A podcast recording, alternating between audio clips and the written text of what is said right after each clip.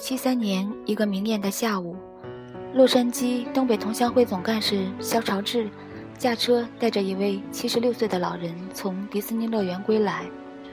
午后的阳光闲适洒落茵茵草地，空气中弥漫着典型地中海气候的爽朗与温暖。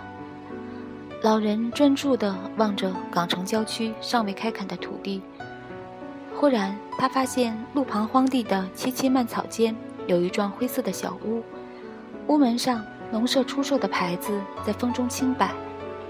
他立刻要求停车。虽然小屋孤零零无人问津，他却发现了宝贝似的，不下思索地买下。从此，老人搬到郊区，悠然耕耘，将原本空旷寂寥的农舍。变成了草木繁茂的伊甸园。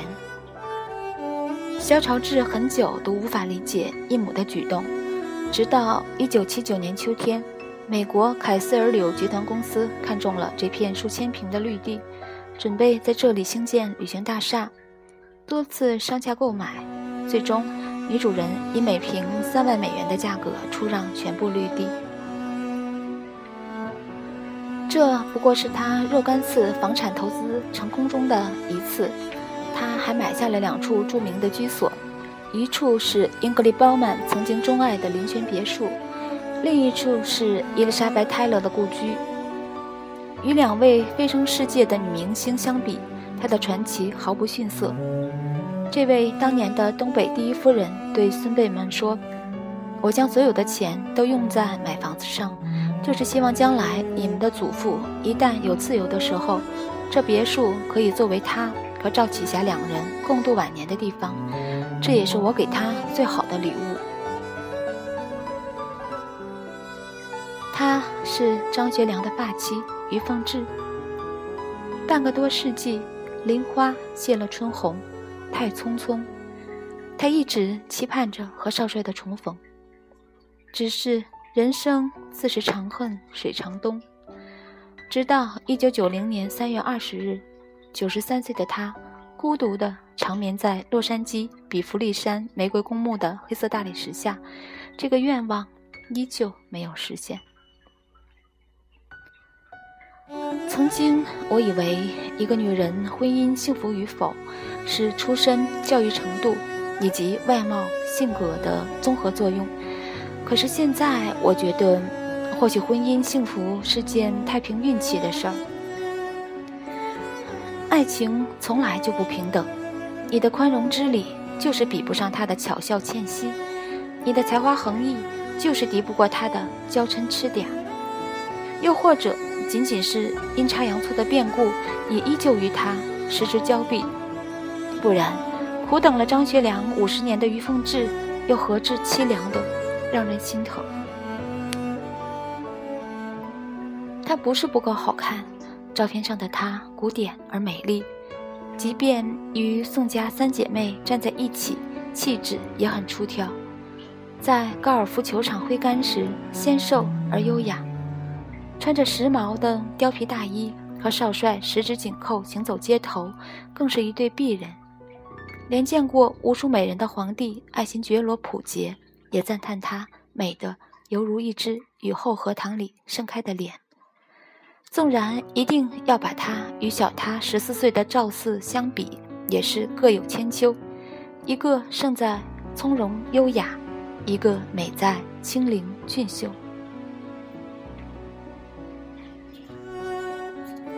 她并非出身低微的高攀，她是张作霖钦定的儿媳。东北王未发迹时，深得他的父亲富商于文斗的照顾。自负的张作霖许下心愿，得势后他的儿子一定要娶被算命先生批为福禄深厚、乃是奉命的余家女儿，甚至不惜许诺张学良永不纳妾。他还认了宋美龄的母亲做干妈，被视为宋家的第四个女儿。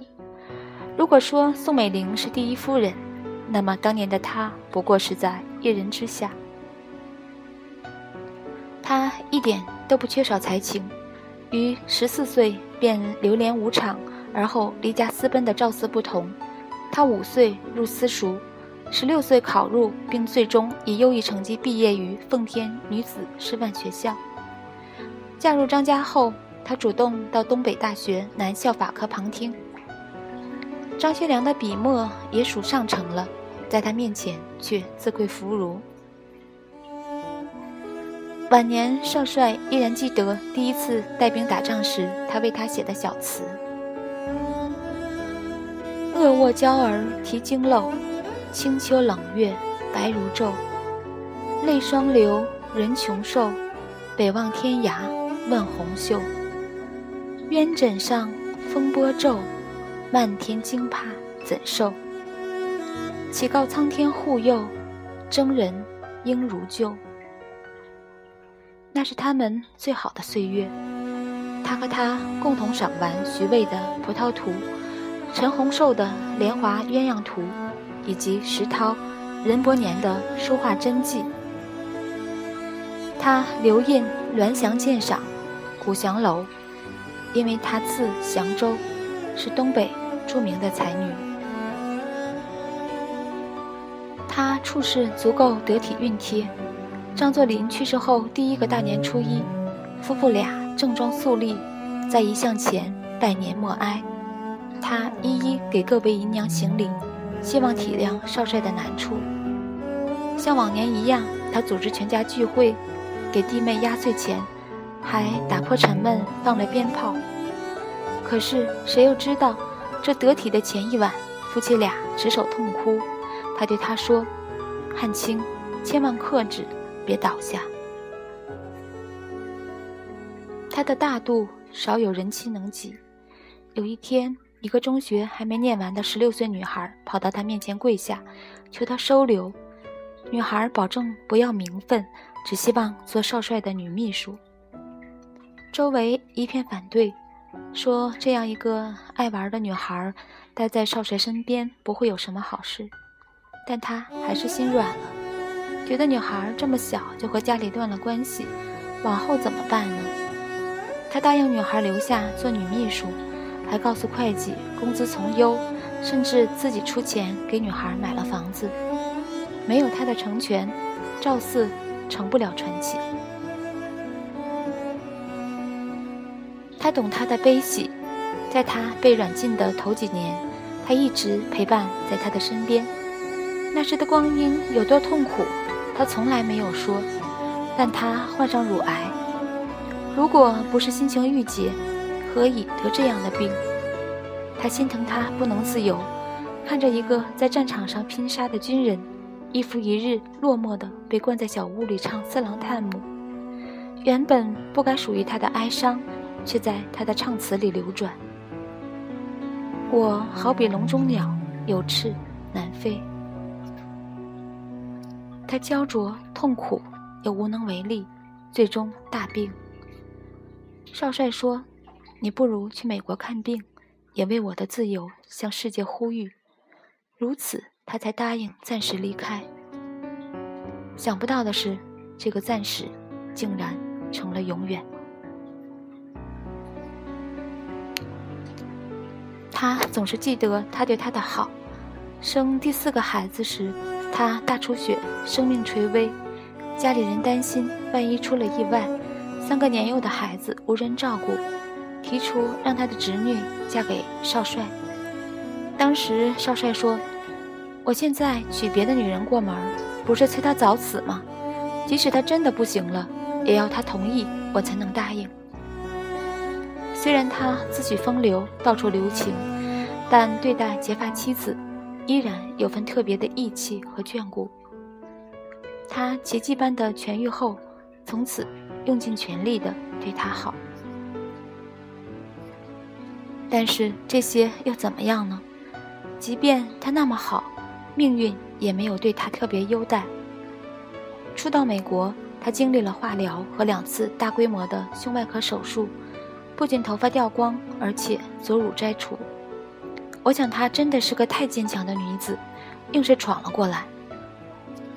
在生活的挣扎中，学外语、学炒股、投资房地产，照顾孩子的学习和生活，规划着。和少帅的未来，不料等来的却是一纸离婚协议书。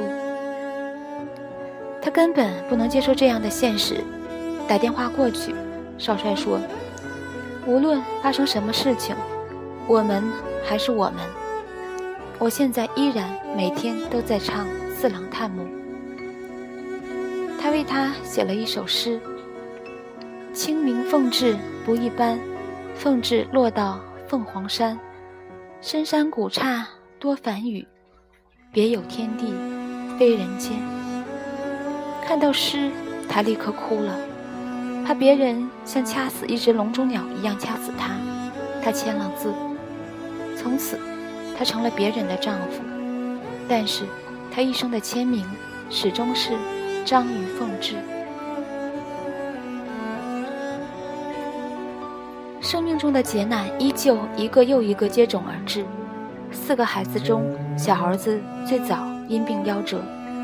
二战时，二儿子在炮火中精神失常，在去找爸爸的路途中死于台湾的精神病院。他视如珍宝的孩子一个个离去，他早已痛彻心扉。然而。在一次飙车中，他愈加珍爱的大儿子也撞成了植物人，不久离他而去。白发人送黑发人的悲痛，他是尝遍了。晚年，他身边只有大女儿张吕英夫妇陪伴。唯一的补偿是，他的投资越来越成功。他的地产投资都是在别人想不到的地方赚钱。他也炒股。同样成绩斐然，他成了洛杉矶华人圈的骄傲。可是，对于一个孤寂的老妇人，这些都是身外之物。他把两处别墅都按当年北京顺城王府家里的居住式样装饰起来，自己住一处，另一处留给张学良和赵四。他一直等他到九十三岁。他墓碑上的名字是凤志章，在他心里，他永远是她的丈夫。他吩咐在他的墓旁留个空穴给少帅，希望在另一个世界相伴。可是，赵四也在夏威夷神殿古墓园自己的墓旁留了个空穴。两个女人无声地给少帅出了道非此即彼的选择题，最终像生前的选择一样。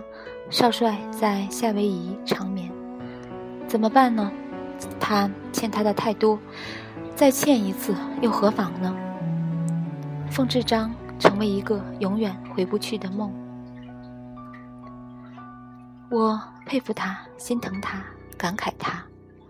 如果说写字的人也有偏心，我承认我格外的偏爱他。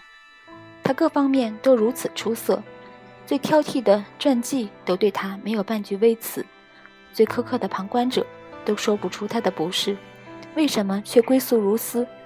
我常想，如果他在天堂看到自己墓边寂寥的空穴，是否会后悔？后悔在某个隔着烟尘午后收留了那个跪地哭求的女孩，自己的家庭从此再不完整。后悔当年阴差阳错的离开西安，没有立祖少帅陪蒋介石去南京挽救他与大半生的监禁。后悔曾经要求赵四在他患病期间照顾少帅，成全了别人的旷世奇恋，自己却孤老终生。后悔自己的矜持宽容大度，独自斟饮孤独与思念的苦酒。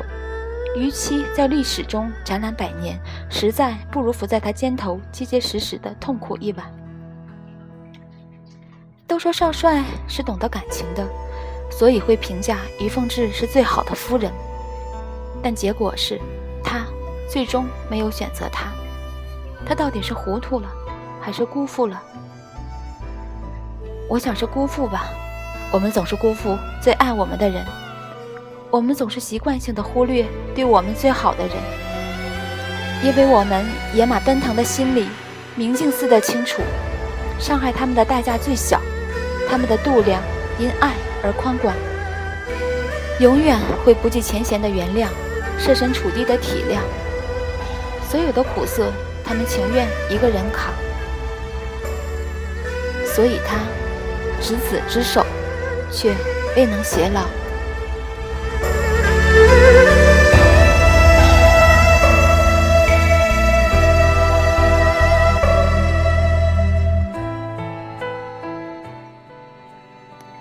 凤至足够好看，足够有才华，足够有教养，足够出身优渥，足够智慧独立，足够能力超群，足够贤达之礼。如此完美，依旧换不来他在他身边长眠。情感世界里最基础的定律是：是你的便是你的，不是你的无法强求。纵然无数爱情读本都在教导女人如何留住男人心，可是两个人最天然的吸引远胜一切技巧。他如果爱你，即使你十三点，他也能从你脸上看出孩童般的纯真，以及毫无矫饰的热情。你不求取所，从不放弃，你耐得住寂寞，经得住诱惑，但是这些都抵不过一个真相。你足够爱他，他却不够爱你，不如早点放手吧。